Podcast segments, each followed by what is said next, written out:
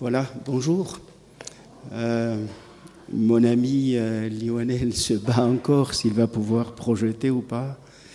Bon, on va se débrouiller comme ça si, euh, ça ne marche pas. Ça va pas Lionel, hein? Ok. Alors, quand on parle de Noël, en Église, nous sommes très concentrés sur une personne, n'est-ce pas? Mais euh, quand on considère le monde, je pense que c'est la plus grande fête du monde, à tout point de vue, parce qu'il y a beaucoup de gens qui le fêtent dans le monde entier, et même ceux qui ne sont pas chrétiens, on le sait, la fête aussi.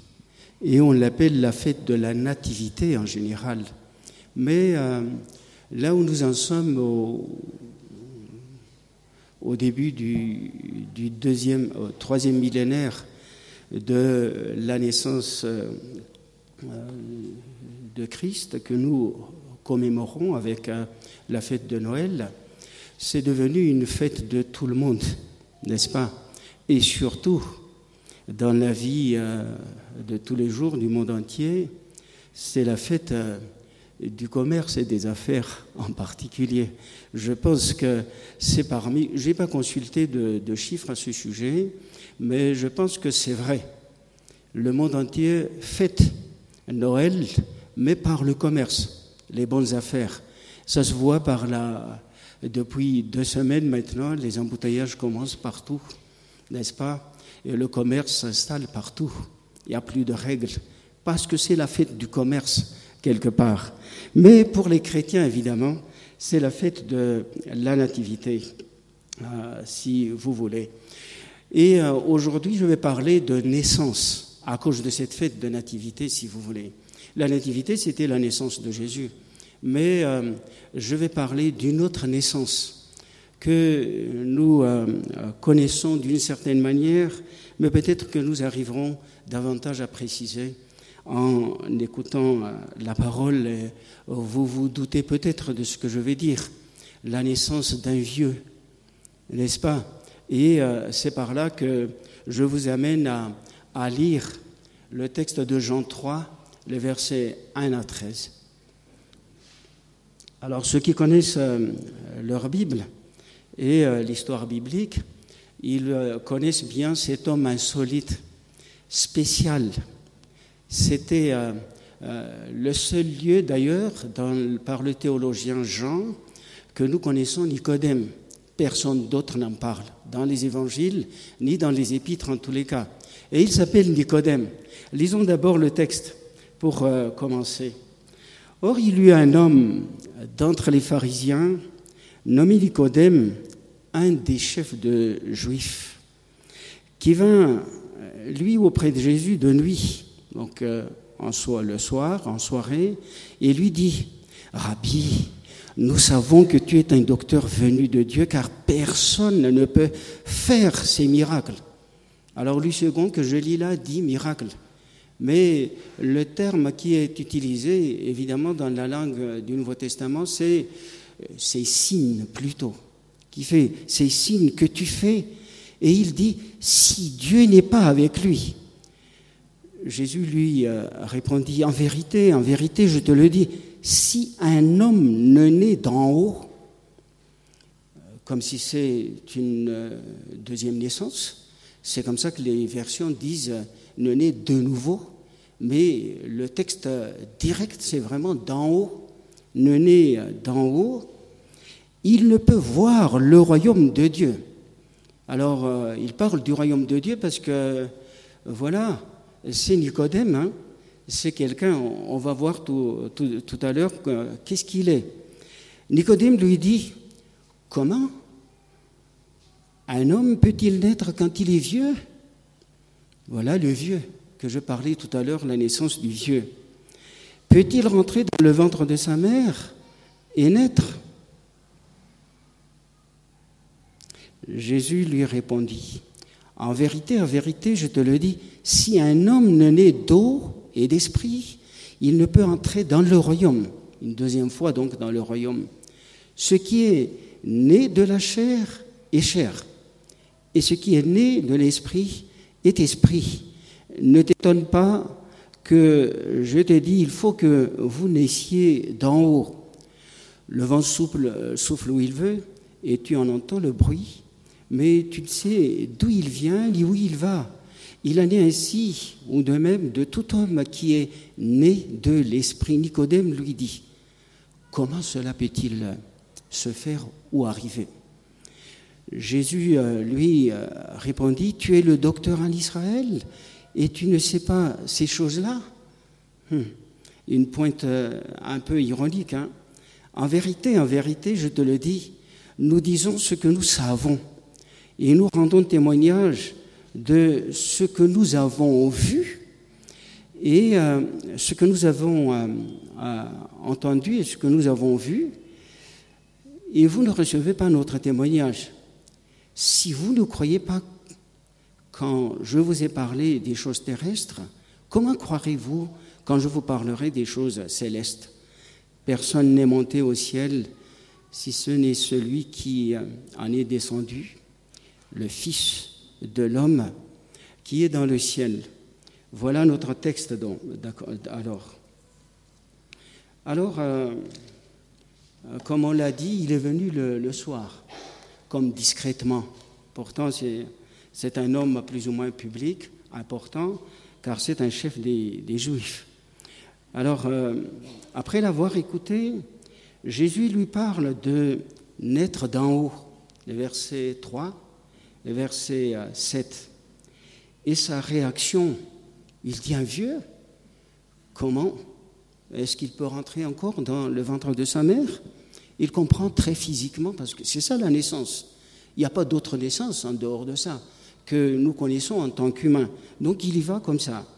Verset 4 euh, euh, et au verset 9, il pose la question comment cela peut-il arriver toujours après l'explication de Jésus? Alors, pour comprendre un peu cette petite conversation, on va dire, quoique ce n'est pas une petite, je pense, on va essayer de voir d'abord euh, qui est Nicodème et comment, comment, comment il est venu vers Jésus. Euh, un homme, euh, voilà, un homme qui n'est pas très important. Il ne faut pas l'oublier.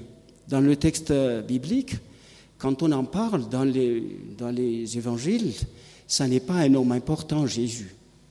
Nous, aujourd'hui, nous savons qu'il est de renommée mondiale parmi les chrétiens, etc., et tout, parce que nous connaissons tout par les textes bibliques, etc.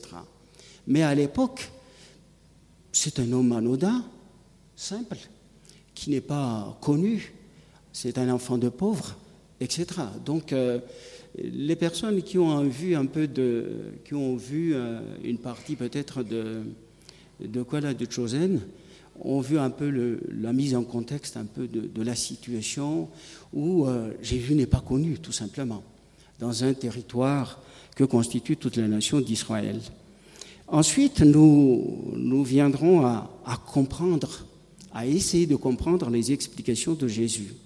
Alors, intéressons-nous d'abord à, à Nicodème, ce vieux qui se pose des questions, naître, mais comment Alors, il est un pharisien. Qu'est-ce que c'est les pharisiens? C'est, comme le texte dit, un des chefs. Et le pharisien en particulier, c'est ceux, ceux qui sont les plus attachés à l'écriture, à la loi, et qui l'enseignent, qui enseignent le peuple. C'est le chef, si vous voulez, les chefs du peuple d'Israël, euh, comme à la suite de, l'Ancien Testament, en tout cas, de la religion juive. Il est donc euh, conducteur un homme respecté. Et vous savez, hein, les pharisiens, quand ils euh, sortent sur les places publiques, les gens se courbent. Rabbi, bonjour Rabbi, je ne sais pas, oui, shalom, pour les, juifs évidemment, c'est shalom. Alors, un homme respecté, et on, on, sait plus ou moins que ce sont les exemples de piété de la vie avec Dieu, de la foi en Dieu parmi le peuple d'Israël, en tout cas les pharisiens, parmi d'autres chefs qu'on connaît, hein, signalés euh, dans la Bible comme les Sadducéens, c'était des, sectes et des partis, comme les, scribes étaient les, euh, ceux qui enseignaient aussi la loi, et les souverains et les sacrificateurs, évidemment, c'est ceux qui s'occupent du culte directement des, sacrifices, etc. Et on sait en lisant les récits des évangiles que les pharisiens, dans l'ensemble, ne reconnaissaient rien en Jésus. Je disais tout à l'heure que c'est normal, parce que c'est pas un rabbin, Jésus, à l'époque. Quand il apparaissait, c'était un homme très simple, un pauvre parmi euh, les gens simples, si vous voulez. Mais quand sa renommée se répandait, avec le temps, trois ans d'activité, il faut le savoir, ils en furent, les pharisiens en furent jalousie à cause du peuple qui venait dans ces réunions, si on peut parler ainsi. Ça attirait les foules, d'autant plus qu'il faisait des miracles, etc. Et sa renommée se répandait de plus en plus sur tout le, territoire. Si vous voulez, au verset 2, euh, qu'est-ce qui se passe? Nous lisons Nicodème qui dit, nous savons voilà. Euh, les autres l'ignorent, mais lui, il dit avec d'autres, nous savons. Le, pharisien, plus ou moins d'exception, euh, si euh, vous voulez, une certitude donc, dans les termes même du, texte grec, grec, en tous les cas, c'est comme ça que, que ça se passe. Nous savons, et il dit, que tu es un docteur venu de Dieu, pas n'importe laquelle, on peut se demander d'où vient cette conviction de Nicodème, n'est-ce pas? On ne sait pas d'où ça vient. On peut se poser la question. Mais euh, je pense que c'est un homme qui lit la Bible de l'époque, c'était l'Ancien Testament, la Torah. Il n'y avait pas le Nouveau Testament encore. Donc, qui lit bien, qui est attaché parce que c'est un docteur qui enseigne le peuple. Et certainement, il connaît les cycles, ce qu'on appelle les cycles d'Élie et d'Élisée un roi 17-18 pour euh, Élisée et euh, deux rois du chapitre 2 jusqu'au verset jusqu'au chapitre 8 vous pouvez le retenir pour c'est un peu dommage que nous n'avons pas le, diaporama évidemment jusqu'au chapitre 8 pour Élisée et on connaît l'histoire de ces deux champions de, des prophètes on peut les appeler ainsi hein. qu'est-ce qu'ils faisaient? Quand on lit les, événements qui entouraient la vie de ces deux prophètes, on se croirait dans le Nouveau Testament. Résurrection de mort, n'est-ce pas Multiplication d'huile, et puis euh, des miracles, euh, vraiment. Il jette un petit bout de, un bout de, branche dans l'eau, et ben, la remonte, alors qu'on connaît que le, fer, le fer de la hache, ça plonge dans l'eau. Et euh, voilà, les autres ne le retrouvaient plus. Il jette, ça c'est un miracle, c'est un signe, n'est-ce pas? Et il connaissait certainement cela. Et euh, on peut imaginer facilement que c'est à cause de cela qu'il est dit, tiens, c'est pas un homme euh, ordinaire. Et il dit, tu es un docteur venu de Dieu.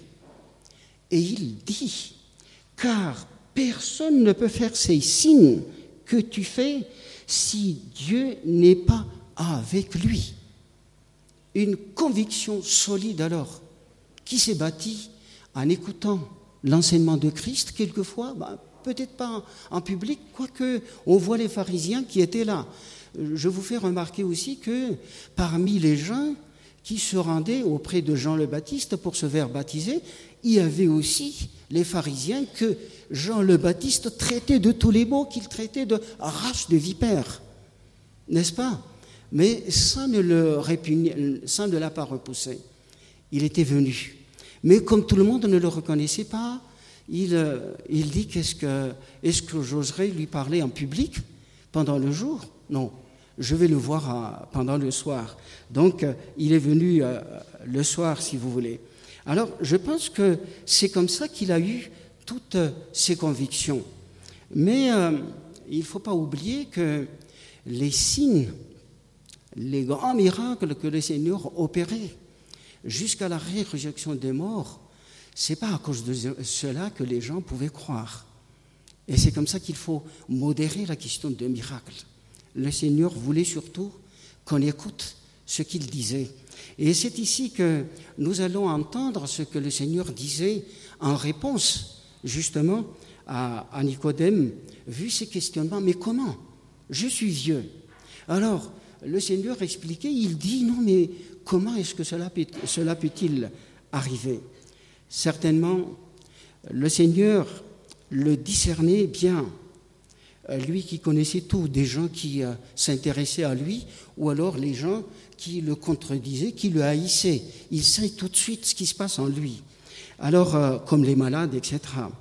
Il lui parle, et euh, quand quelque chose, alors que c'est quelqu'un, il prend le temps avec lui, pour lui, et lui parle de quelque chose qui a le rang d'une vérité euh, primordiale, si, euh, vous voulez. Alors, euh, à ce Nicodème qui est assez intéressé, qui se pose des questions, qui n'est pas rassuré par sa religion, par sa connaissance de la parole de l'Ancien Testament, etc., ah ben, il commence par lui expliquer quelque chose. Au verset 3, il dit, ah, en vérité, en vérité, je te le dis, si un homme ne naît d'en haut, il ne peut voir le royaume de Dieu. Voici la première euh, déclaration qu'il débute par euh, cette euh, formule Amen, Amen. Cette formule a été toujours dans la bouche de Jésus, sauf dans les épîtres pour terminer les vœux pour les, apôtres. Mais dans la bouche de Jésus qui affirme, fait une déclaration pour parler d'une vérité fondamentale, d'une certitude quant à la vérité, c'est le seul qui en parle. Et euh, j'ai regardé la, concordance. Sur les 128 occurrences, c'est lui qui, euh, le prononce en 102 fois. Donc c'est lui-même qui, euh, qui affirmait, mais personne ne parlait comme lui, à, à part lui, je vais dire. Alors, Naître d'en haut, voici la réponse. C'est la condition, sinon pas possible, ni de voir, ni d'entrer dans le royaume. Dans le langage de Jean, voir, c'est comprendre. Et entrer dans le royaume, c'est entrer dans la présence de Dieu, entrer dans le monde de la félicité, mais pas le monde de la perdition, euh, dans le monde du jugement, euh, qui est bien prédit, bien annoncé aussi dans la parole. Objet de la perplexité et de question de Nicodème. Ce n'est pas, comme on le sait, d'une mère, ça vient d'en haut. C'est une déclaration solennelle qu'il dit en, tous les cas. Et la première explication, nous la trouvons au verset 6, par comparaison d'abord par rapport à, à la chair, où il dit ce qui est né de la chair ce qui est né de la chair est chair. Et ce qui est né de l'esprit est esprit. Et donc, ce n'est pas une naissance euh, corporelle, ça n'est pas une naissance euh, physique en, tous les cas. Euh, c'est esprit par opposition à, à la chair. Et au verset 7, il ajoute, ne t'étonne pas que je t'ai dit, il faut que vous naissiez d'en haut, tout simplement. Et c'est cela qui conduit à la deuxième explication, quelque chose qui euh, échappe complètement au sens, comme euh, le vent, verset 8. Euh, seul le, bruit, on entend, on sent, mais on ne peut pas le saisir, n'est-ce pas? Les malgaches connaissent bien ça pour parler d'une vanité quelconque qu'il ne faut pas chercher à, avoir. Le, malgache dit, semble n'est-ce pas? Attraper le vent. On ouvre les pommes, il n'y a rien là-dedans. On ne peut pas peser ni quoi que ce soit. Et c'est quelque chose qui ne pèse pas lourd dans le sens euh, physique en tous les cas, même si euh, il faut se garder de mépriser le vent, parce que le vent est quelque chose. Hein si le vent, l'air n'est pas dans les pneumatiques, hein, c'est fini. Hein. On ne peut pas rouler en voiture, ni même voler avec l'avion, etc. Le vent est quelque chose. Mais euh, attraper, essayer de le saisir, non, ça ne se passe pas comme ça. Il faut le faire autrement. Et c'est comme ça que c'est assez euh, mystérieux, si vous voulez, euh, en ce qui concerne cette naissance que Jésus présente. Il présente celui qui est né de l'Esprit comme un mystère à autrui. Je veux dire mystère à autrui parce que c'est quelque chose que l'on ne voit pas. Je pense qu'il n'y a personne, personne n'a jamais prétendu de dire, voilà, ça c'est quelqu'un de vraiment chrétien. Celui-là, il ne l'est pas. Et Jean, en général, explique ça même dans ses épîtres. La première épître, en tout cas. J'y reviendrai peut-être un peu plus euh, tard. Mais en tout cas, le chrétien, il, est inconnu de, qui que ce soit. On ne peut pas lire. Aujourd'hui, euh, les scientifiques, les intelligents de l'IA ou l'intelligence euh, artificielle a fait tout l'effort pour connecter quelque chose sur la tête en essayant d'atteindre l'interface du cerveau, peut-être un jour pour lire ou sentir les, pensées. Enfin, euh, il faut dire que ce n'est pas toujours euh, par mégarde ou pour juste l'orgueil de la science. C'est aussi pour essayer de, comprendre les, les, déformations dans l'esprit de l'homme, peut-être en vue de pouvoir l'aider. Il y a aussi cela. Mais est-ce que ça serait possible? En tout cas, quand on écoute les euh, grands scientifiques qui développent ces choses-là, ils imaginent qu'ils pourront y arriver un jour. N'est-ce pas? La technoscience aujourd'hui hein, C'est euh, incroyable. Qu'est-ce qu'on ne fait pas aujourd'hui en matière de science? Et c'est heureux pour la vie. Seulement, le hic, c'est que ça ne résout pas tellement de problèmes dans le monde. Les problèmes du monde augmentent tous les jours. N'est-ce pas? Et personne ne peut renier cela. Tous les jours. Avec le problème climatique, euh, dont nous avons entendu les échos euh, dernièrement avec la, la, COP, euh, la COP 28 de, Dubaï en tous les cas. Et voilà ce qui se passe. C'est une expression donc un peu difficile, mais c'est, naître dans l'esprit. Ça n'aide pas davantage, n'est-ce pas? Pour Nicodème, au verset 9, il dit comment Comment cela peut-il arriver? En tout cas, on sent qu'il cherche. Mais il y a quelque chose qu'il faut bien comprendre et qu'il ressent bien, Nicodème. C'est l'impossibilité, par l'image même de la naissance, naître.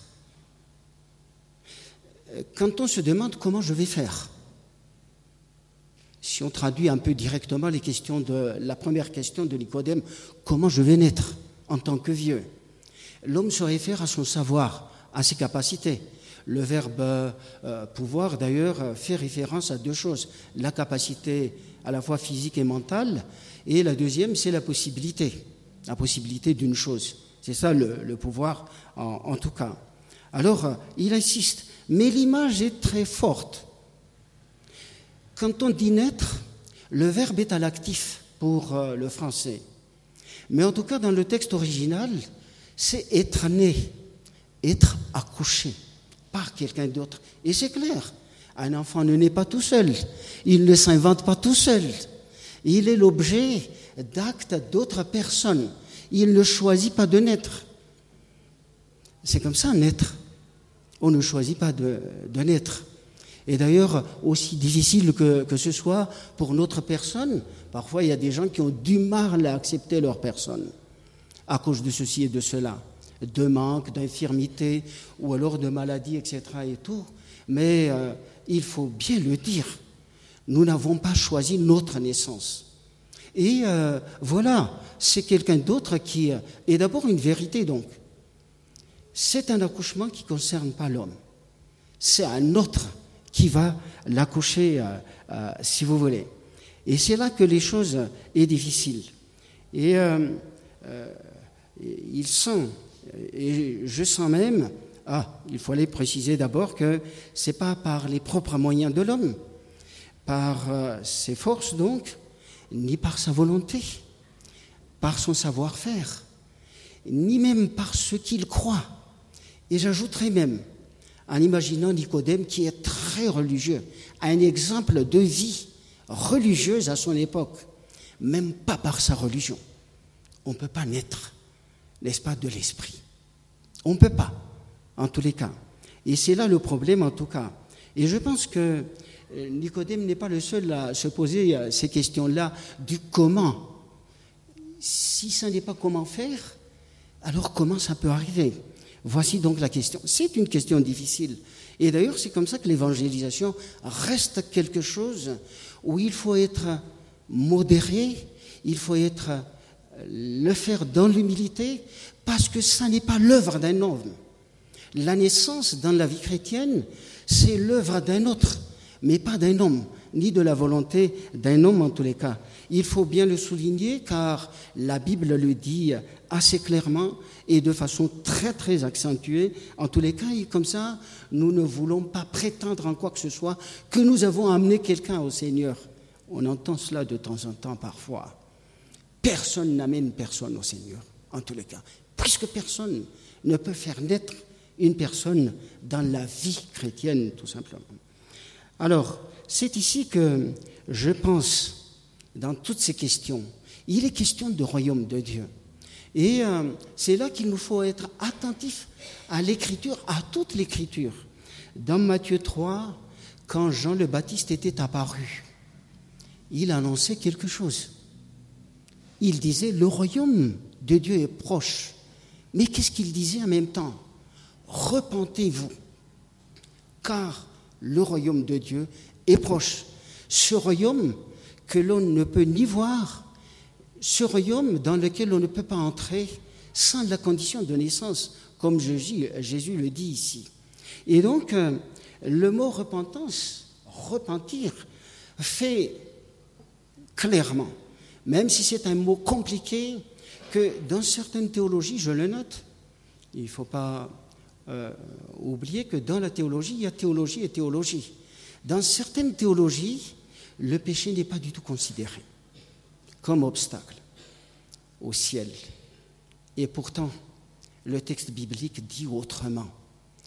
S'il n'y avait pas le péché, Dieu n'avait pas besoin d'envoyer son Fils sur terre. C'est pas pour le tube digestif, je m'amuse bien dans les expressions, que, que Jésus est venu sur terre. C'est pas pour nous donner à manger. Dieu nous a donné à manger à la création. Il a tout donné. Et jusqu'à aujourd'hui, les, les, poules pondent, j'allais dire les œufs pondent les poules. Oui, hein, on ne sait pas ce qui est le premier. Mais les vaches donnent du lait. Moi, je suis un paysan. Euh, je suis tellement heureux de voir mes maïs croître dans mes champs aujourd'hui. Incroyable.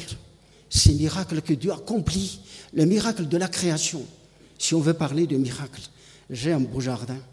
Et euh, j'attends les laiteries au mois de janvier. Euh, alors, euh, j'en mange maintenant de ceux qui viennent d'autres régions. Et puis, je me réjouis déjà de manger ce qui vont venir pendant le mois de, janvier, évidemment. Les litchis, c'est un bon fruit, même si c'est très passager, en tout cas. Mais c'est pas ça. C'est pas pour le tube digestif, en tout cas, que Dieu nous appelle à nous repentir. Le tube digestif, il a bien réglé avant. Ça, n'est pas quelque chose qu'il faut demander à Dieu, bien sûr. Quand on n'a pas d'emploi, il faut prier quand même. Mais euh, c'est problématique, c'est pas, pas du tout ça. Le salut, c'est une affaire de péché. Et quand on parle de péché, c'est une affaire de perdition.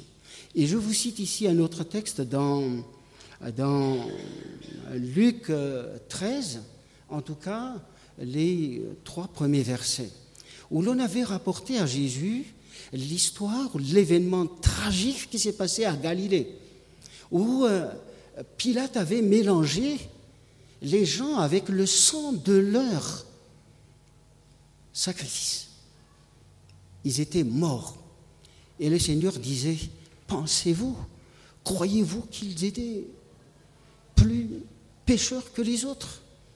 Et il dit, si vous ne vous repentez pas, vous seraient perdus, comme eux aussi, pareillement. Il n'y a pas de solution. Et c'est ici que le Seigneur lui-même affirmait bien que le péché, c'est le problème de l'homme. Le problème du mal, c'est un grand sujet énorme dans toute la Bible. On n'arriverait pas à en parler en une seule fois.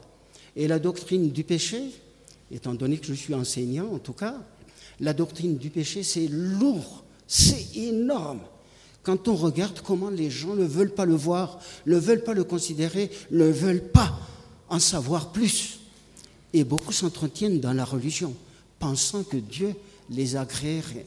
Non, il faut résoudre le problème du péché en tous les cas.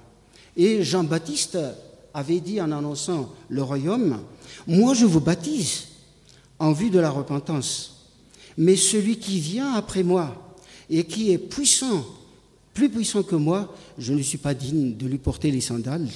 Il dit, lui, vous baptisera d'Esprit Saint et de feu. Alors, dans les éléments de la question de la naissance et de la question de baptême, il y a deux éléments qu'il faut considérer. Il y a euh, le baptême, évidemment, quand je dis le baptême, il y a l'eau que Jésus avait dit, euh, il faut que vous naissiez d'eau et d'esprit. Et dans le baptême de Jean, qui se réfère aussi au péché, évidemment, il dit l'esprit et le feu. Il ne faut pas oublier que les deux symboles, bien connus dans, dans, dans la Bible, je vais dire, ce sont ces deux éléments-là, l'eau et le feu, pour la purification. Pour se purifier, il faut se laver. C'est comme ça que le baptême est un symbole. Mais le baptême ne lave personne. Il faut bien le dire. Dans le livre de Pierre, Pierre le dit bien. C'est une question de conscience. C'est pas pour se laver le corps, le baptême. Et il le dit de façon très claire en tous les cas. Et le deuxième, c'est le feu. C'est aussi le symbole. Quand on nettoie un champ, en tout cas en tant que paysan, c'est comme ça que les gens, un peu de la forêt, brûlent tout pour nettoyer. Et ils plantent après. Et nous savons aussi que dans l'industrie en général, pour euh, essayer d'éliminer certaines choses, des impuretés et tout, eh bien, c'est le feu. L'autoclave, je pense que c'est le mot juste, hein, l'autoclave pour éliminer certaines choses, des germes, etc. et tout. Donc, c'est des symboles de purification. Mais c'est des symboles, en tous les cas. Mais euh, le péché, qui est à l'index, euh, tout simplement car c'est le péché, le péché qui mène l'homme à la perdition et la femme aussi, bien sûr. Et le péché, un sujet délicat car il est bien camouflé aussi par la religion. Et en réfléchissant, Nicodème l'a certainement bien compris. Lui qui est un modèle en matière de, piété, un modèle en matière de piété et de service de Dieu, il a compris qu'être un bon religieux ne sauve pas. Et il a insisté pour comprendre ce que c'est. Il est venu personnellement consulter euh, euh, le Christ en, tout cas. Mais a, il y, a, quelque chose, et Jésus, on va dire, par rapport au verset 9, de continuer à lui répondre, l'invite à le croire voilà l'élément de la foi dans un premier temps. Parce que si on ne croit rien, on ne peut pas venir à la repentance. C'est le premier pas, si vous voulez. À croire à son témoignage, car le seul qui connaît le royaume, c'est lui, le Fils de Dieu. Les versets 11 à 13, dans le, dans le chapitre que, que nous lisons euh, là, en tout cas, le verset 11 à 13, on va s'y attarder juste un petit moment, car l'heure avance. Il dit en vérité, en vérité, je te le dis, nous disons ce que nous savons. Et euh, nous rendons témoignage de ce que nous avons vu. Et vous ne recevez pas notre témoignage. Si vous ne croyez pas quand je vous ai parlé de choses terrestres, comment croirez-vous quand je vous parlerai des choses célestes? Personne n'est monté au ciel si ce n'est celui qui en est descendu, le Fils de l'homme. Il est le seul. La distance entre le, ciel et la terre, c'est énorme. Hein. On le lit dans, le livre d'Ésaïe, du prophète Ésaïe en, tout cas. Et euh, Nicodème avait commencé par là. Euh, Nicodème était parmi ceux, en tous les cas, euh, qui ont cru avant la naissance. Je le souligne ici. Avant la naissance. Et je dis bien la naissance de l'esprit. La naissance de l'esprit s'est passée uniquement et a débuté à la Pentecôte, mais pas avant. Tous ceux qui ont cru avant la Pentecôte, d'abord avant la croix, n'était pas encore né. C'est l'Esprit de Dieu, parce qu'il c'est l'Esprit qui est né de l'Esprit, dit Jésus. Il l'a bien dit à Nicodème, en tout cas. Et euh, euh, Nicodème était parmi ceux qui ont cru avant la naissance, la naissance de l'Esprit, comme le fut les disciples lors de la Pentecôte. Il n'était pas rassuré de sa piété, de sa religiosité, comme ce fut le cas d'autres. La certitude s'est imposée à lui. Et cette naissance, Jésus explique, Jean explique, pas Jésus mais Jean, explique et précise. Il ne faut pas oublier que Jean est parmi les apôtres écrivains, en tout cas les trois théologiens euh, que l'on connaît du Nouveau Testament, Jean, Paul et l'auteur aux épîtres hébreux, ceux qui ont exposé des idées de façon systématique et articulée, suivie. Donc c'est ces trois-là qui sont euh, les théologiens du Nouveau Testament en, en général. Et Jean précise lui qui réfléchit à cette naissance, lui qui a rapporté cet événement particulier au sujet de Nicodème, il l'explique, mais pas le comment. Mais il l'explique dans son épître pour ceux qui ont, ceux qui sont nés de l'esprit. Et il donne des critères très précis.